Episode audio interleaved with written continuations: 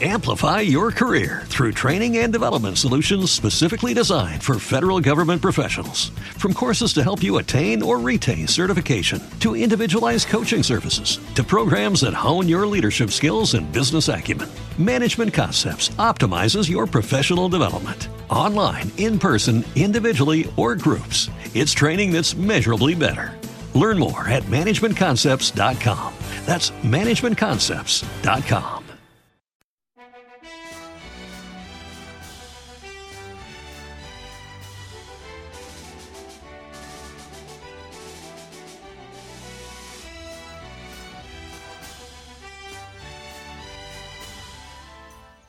Hola y bienvenidos al noveno episodio de la tercera temporada de Conocimientos Musicales. Hoy vamos a hablar de la música entre 1675 y 1700.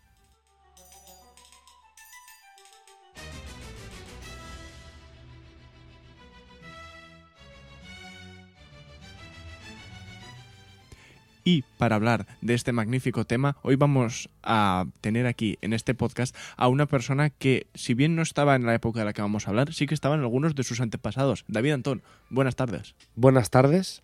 Lo primero, quiero pedir disculpas por esta voz de mierda que tengo. Sí. No estoy pasando por mi mejor momento a nivel catarro. Vital, ¿no? Incluso. No, vital, vital, voy bien. Estoy contento, feliz en mi vida, pero a nivel eh, bacteriano no estoy, no estoy en- nivel médico, ¿no? efectivamente, no estoy en, mi momento más más católico. Nunca, Sí, por...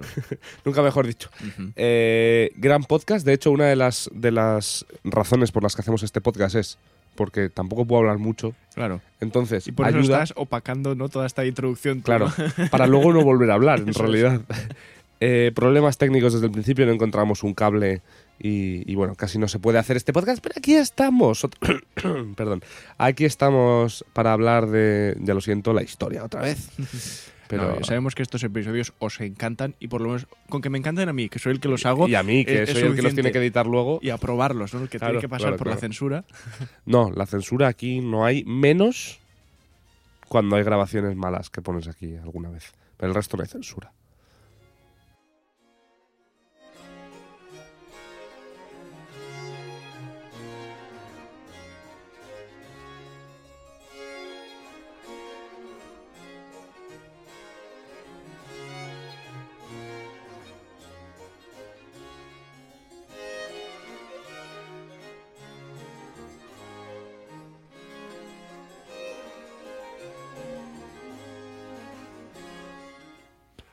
Hacemos siempre en estos episodios, me gusta empezar por un poco de contexto histórico y, digamos, eh, pues eso, eh, poner en contexto lo que, lo que está pasando antes de hablar de la música.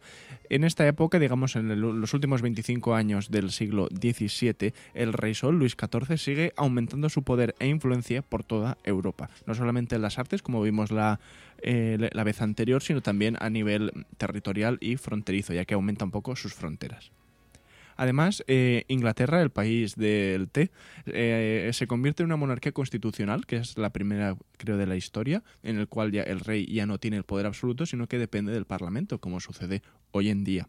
Y además, en 1683 se produce la batalla de Viena, un- una batalla que lógicamente sucedió en la capital del Imperio Austrohúngaro y que marcó el, el inicio del declive de las campañas militares del Imperio Otomano, que ya sabes, David, que llevaban desde la Edad Media o así, dando por el saco a las monarquías europeas. Estoy molestándote. Sí.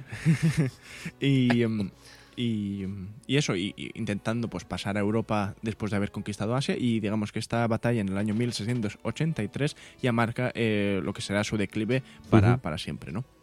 Es muy interesante comentar que a finales del siglo XVII, es- decir, el, periodo que estamos tratando, en Europa los ricos ya disponen de electricidad y, y algunas cosas interesantes como son ¿Qué año has dicho, perdón? entre el 1675 y el 1700. Ya, hay ¿Ya había electricidad? En, en algunos lugares, lógicamente. no, no, no lo hubiese dicho, vamos. Además, existen ya las leyes del cálculo, tales como las Estaba Twitch entendemos ya ahora. a puntito, ¿eh? A puntito, a puntito de salir. Y las leyes de la gravitación universal. Eh, todo esto ya existe en esta época. Además del microscopio, que es un invento que, bueno, que igual no nos soluciona la vida a todos en el día a día. Bueno, pero, pero sí. tener, por si pero, acaso, pero en ¿no? realidad sí. Nunca sabes cuándo tienes que analizar algunas bacterias. O, o este tipo de cosas. Estás muy lejos del micro, según Estudio One. Vale. Eh, por lo que respecta al, Mucho mejor. al imperio español, ya comentamos el otro día que había comenzado el reinado de Carlos II, que terminará para, para el placer de todos los historiadores en el año 1700, clavado. En ese año mm, se, se muere el rey sin haber tenido hijos, ya comentamos que es el hechizado, este hombre que estaba eh, tan mal de salud por culpa de todos sus sus padres, abuelos, tíos y tal, que eran todas esas relaciones consanguíneas, pues que al, pobre chico no le hicieron ningún bien, y a la muerte de él sin descendencia se producirá la batalla de, de sucesión o la guerra de sucesión en España, que terminará con eh, un Borbón, eh, es decir, el, el hijo, no, perdón, el nieto. El nieto de Luis XIV, pues siendo rey de España es Felipe V, me refiero lógicamente. De esta manera vemos como Luis XIV, el rey sol desde Francia, eh, consigue llevar su influencia hasta España, un, imperio que en este momento pues es muy poderoso por culpa de las potencias, eh, perdón, de las colonias americanas. Hombre, tampoco era un recorrido muy largo. Claro, claro, pero, pero es un movimiento muy estratégico Sí, porque sí, sí. hasta entonces había sido gobernado por los- la Casa de los Austria y, que, y que, pues eso, digamos, el Imperio Austrohúngaro dominaba América, por decirlo de alguna manera, a través de España. Y a partir de este momento será Francia, y en concreto Luis XIV, quien lo domine a través de su nieto, siendo el heredero a la, corona, a las, a la corona del Imperio Español. Eh, dicho esto, cambiamos de música porque vamos a hablar de eso, de música.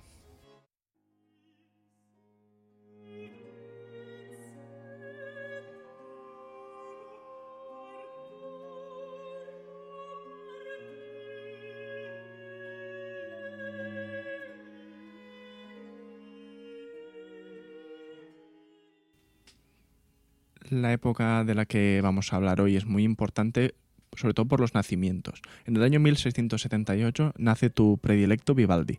Y en el año 1685 eh, se producen tres nacimientos muy importantes para la historia de la música. Por cierto, desde aquí Ah, sí, adelante, adelante. quiero, quiero eh, agradecer. La otra semana no lo dije. O sea, hace dos podcasts no lo dije. Porque no venía a cuento. Porque no venía a cuento. Y la semana anterior tampoco. Porque. Porque no. Quería guardar todavía la, la sorpresa.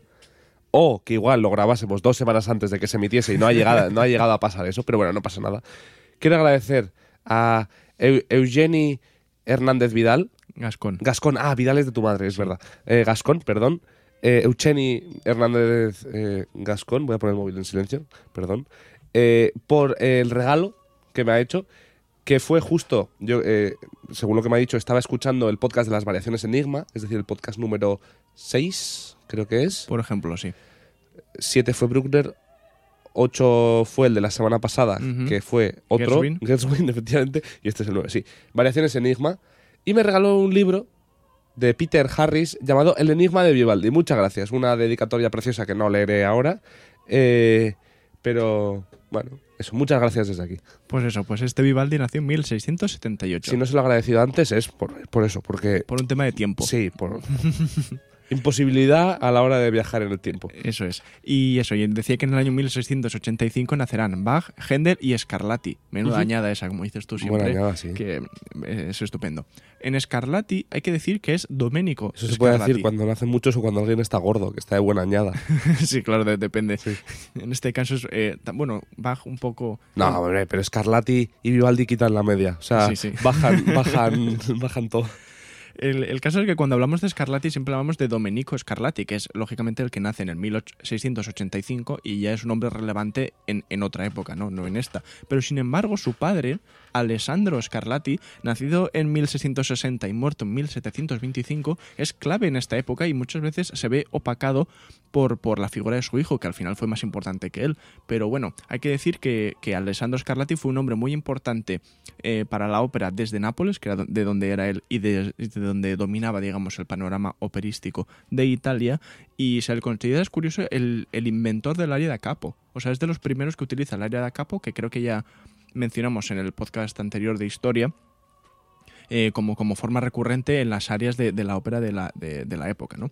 Y, y además es de los primeros que la, sinfo- perdón, que la obertura de la, de la ópera italiana ya la llama sinfonía y ya la establece con un, con un, un esquema de rápido, lento, rápido. Una, una forma que después será muy importante para la creación de las sinfonías de Mozart, por ejemplo, de las que hablaremos en su debido tiempo. Alessandro Scarlatti es un compositor que tiene, atención, 70 óperas, 600 cantatas, 10 misas, 30 oratorios, etcétera, etcétera, etcétera.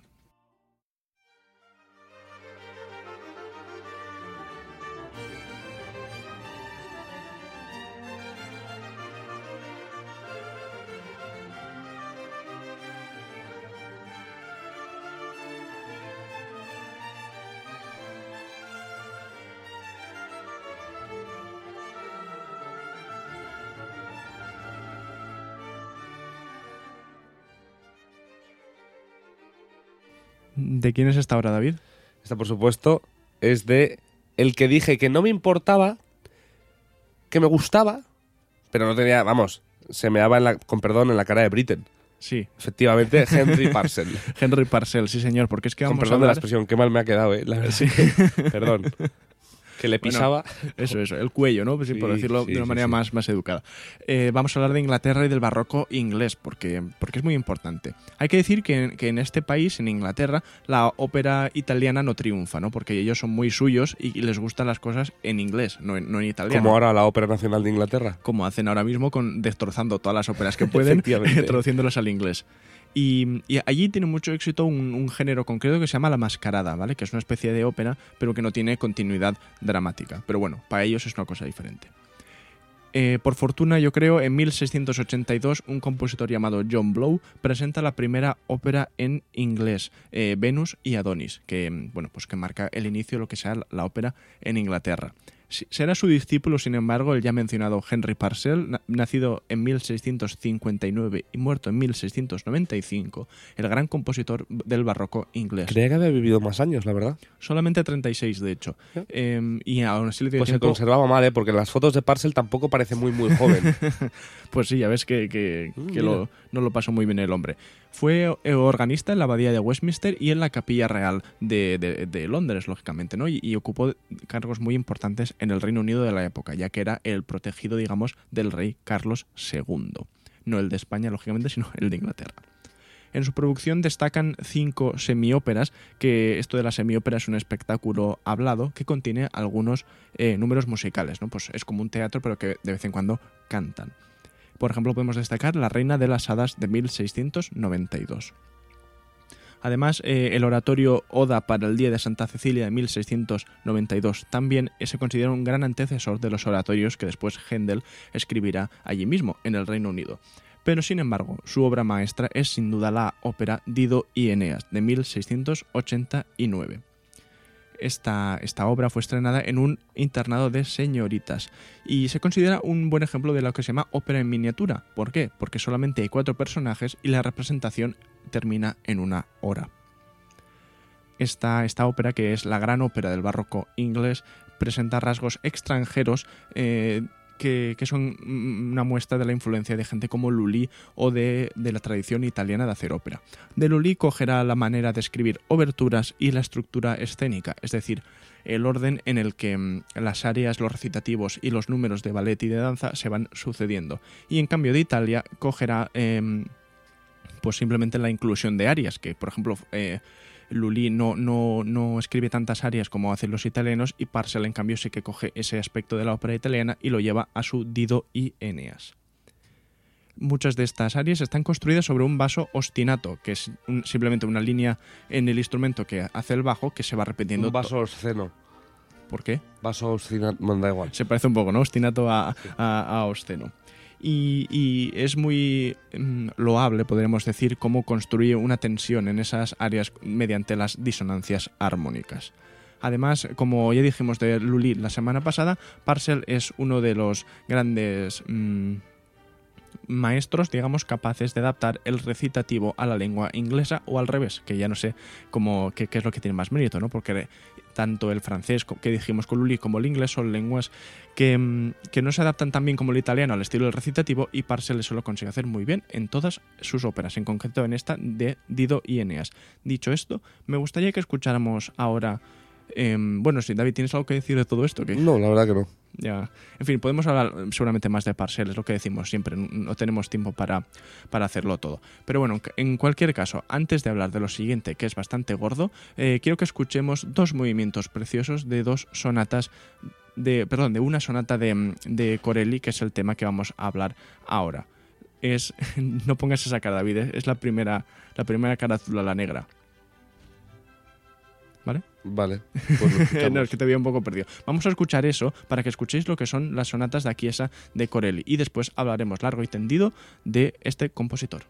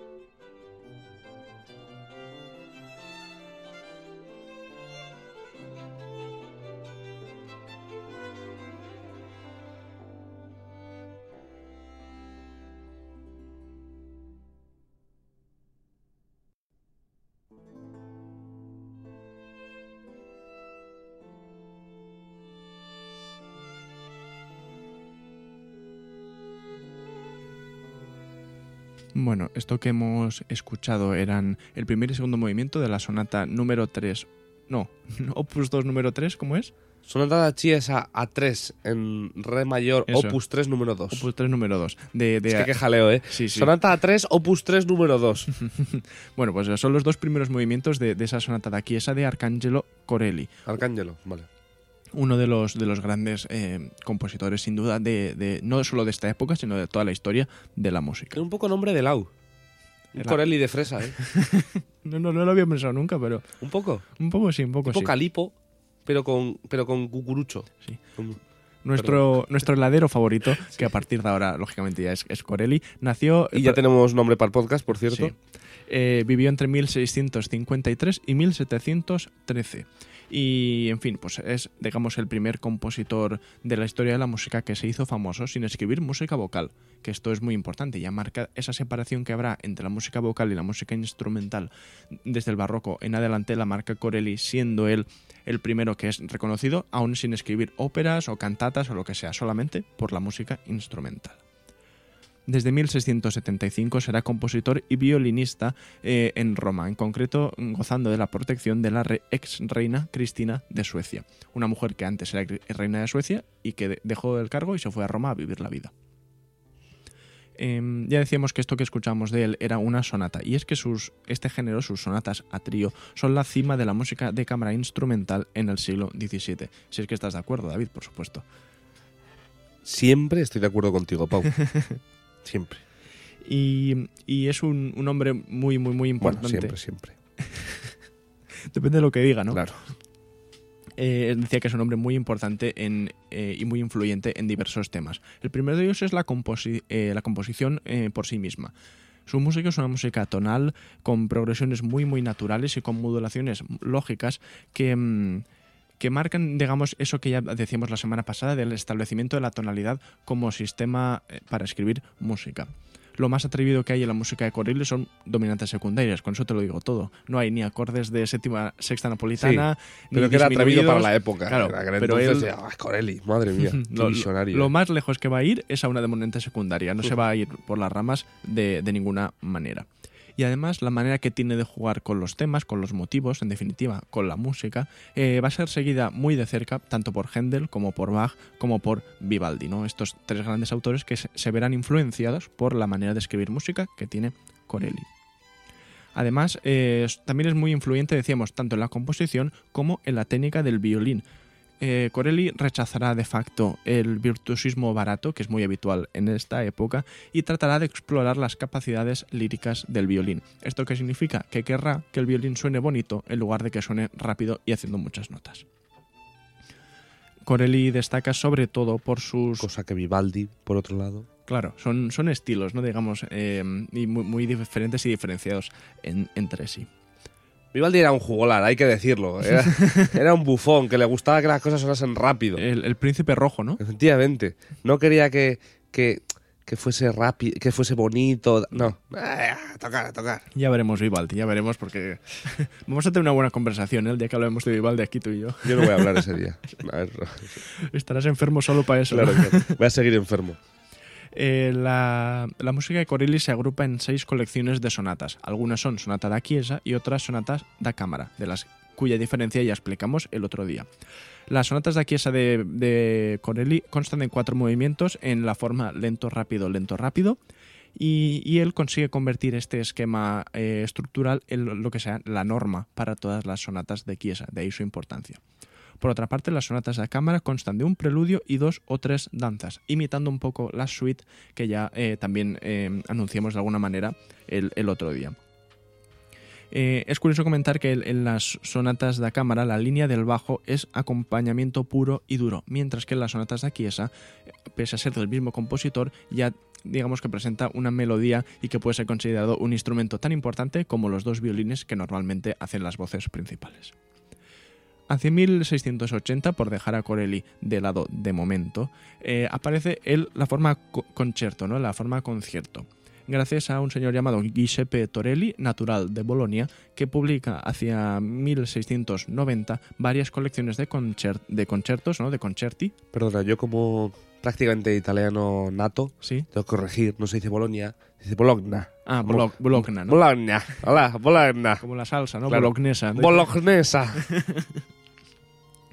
Bueno, el caso es que este, este Torelli, además de publicar varios conciertos que marcarán lo que será después el concierto grosso y todo esto que, que es también muy barroco y de lo que hablaremos en su momento, establece el esquema de tres movimientos que todos recordaréis de aquel podcast que hicimos sobre los conciertos. Que, ¿Te acuerdas, David, que hicimos ese, ese programa en el que íbamos diciendo un concierto de cada instrumento? Por supuesto. Pues esto aparece ya con Torelli y de ahí su importancia. ¿Con quién, perdón? Torelli. Ah. Como torero, pero italiano. Torelli. Como Corelli, pero con T. Anda, pues sí. Igual, Vamos, igual, la verdad. Es decir, se parece más a, a Corelli que a Torero. Y yo sé, es que yo pensaba siempre, Giuseppe Torelli me imaginaba como, como un, un torero con una pizza o algo así, no sé. En fin, ahora David, te voy a poner que me pongas la... la Sonata terza in fa mayor. eso es, la, la, la obra esa de, Sonata terza. de, de teclas, porque me queda hacer unos apuntes rápidos que quiero hacer en modo...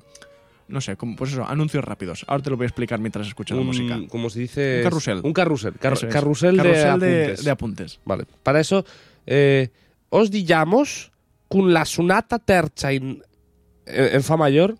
Vivace.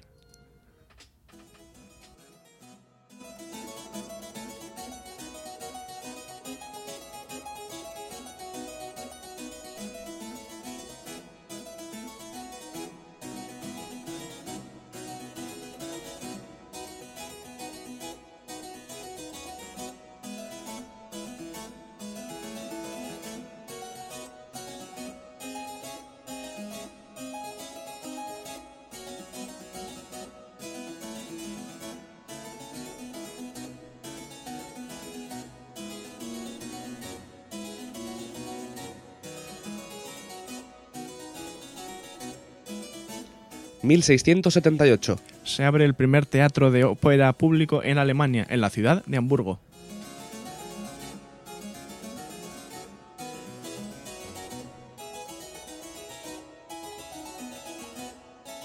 1695 y 1698. se publican las obras Florilegium de Georg Muffat. Se trata de una suite orquestal que lleva el estilo francés e italiano a Alemania.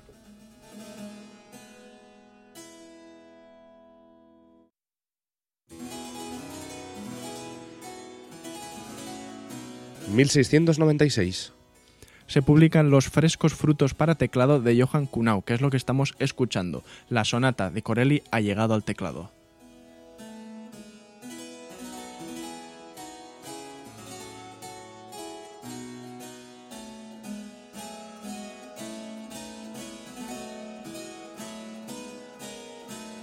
¿1687?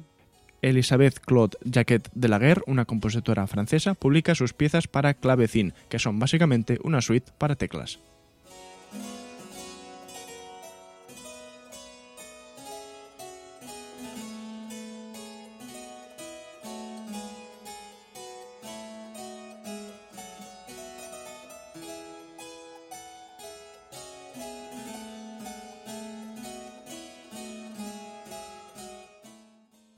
Y con esto y un bizcocho, ¿verdad, David? Hasta el siglo XVIII, porque ya hemos terminado el siglo XVII. Esto es todo lo que ¿Lo tenías pensado? Se te no, acaba se me acaba de ocurrir. Buah, qué contento te has quedado. Te he visto la cara de ilusión, ¿eh? Sí, sí, sí. Te he visto al acabar y esa de... ¡Buah! ¡Qué, qué bueno soy! Qué rima, qué rima. Eh, bueno, pues eso, esto ha sido el episodio de hoy. Esto ha sido la música entre 1675 y 1700. Hemos terminado por fin el siglo XVII y próximamente empezaremos con el XVIII. No os perdáis el episodio de Una cosa rara del miércoles en el que David hablará del No se sabe. de un instrumento al azar. Eh, el jueves tendremos los tempos que corren y el Dos viernes días seguidos de mí, ¿eh? Ya lo siento. Porque además, con la voz... eh, como este catarro va a durar toda la semana, Sí, porque es un catarro durísimo. porque es un catarro que mínimo hasta el viernes me va a durar, Hmm, eh, va- van a notar mi voz de mierda dos días seguidos. sí, bueno, pues eh, una lástima. O eso, o por lo menos me dura hoy, que es cuando grabamos todos los programas. Adiós la magia y todo. ¿eh? ya está, ya. Bueno, se ha y- de- por la raíz. Eso, el jueves los tiempos que corren y el viernes jazz viernes. De esta manera, si te parece bien, David, vamos a escuchar una cosa de Parcel que quería que escucháramos antes, pero Sí, como sí. es muy largo, lo vamos a escuchar al final. No es muy largo, dura cuatro minutos, creo. 3.21. Y que es un área que se llama When I'm Late on Earth, cuando estoy tumbado en la tierra, de la ópera Dido y Eneas de Parcel, que es una de las áreas más bonitas de la historia de la música. Nos vemos la semana que viene y además, si queréis, nos podéis visitar en nuestras redes sociales y en nuestra página web. Un saludo un abrazo a todos y a cuidarse. Disfrutad de esta área preciosa de Parcel.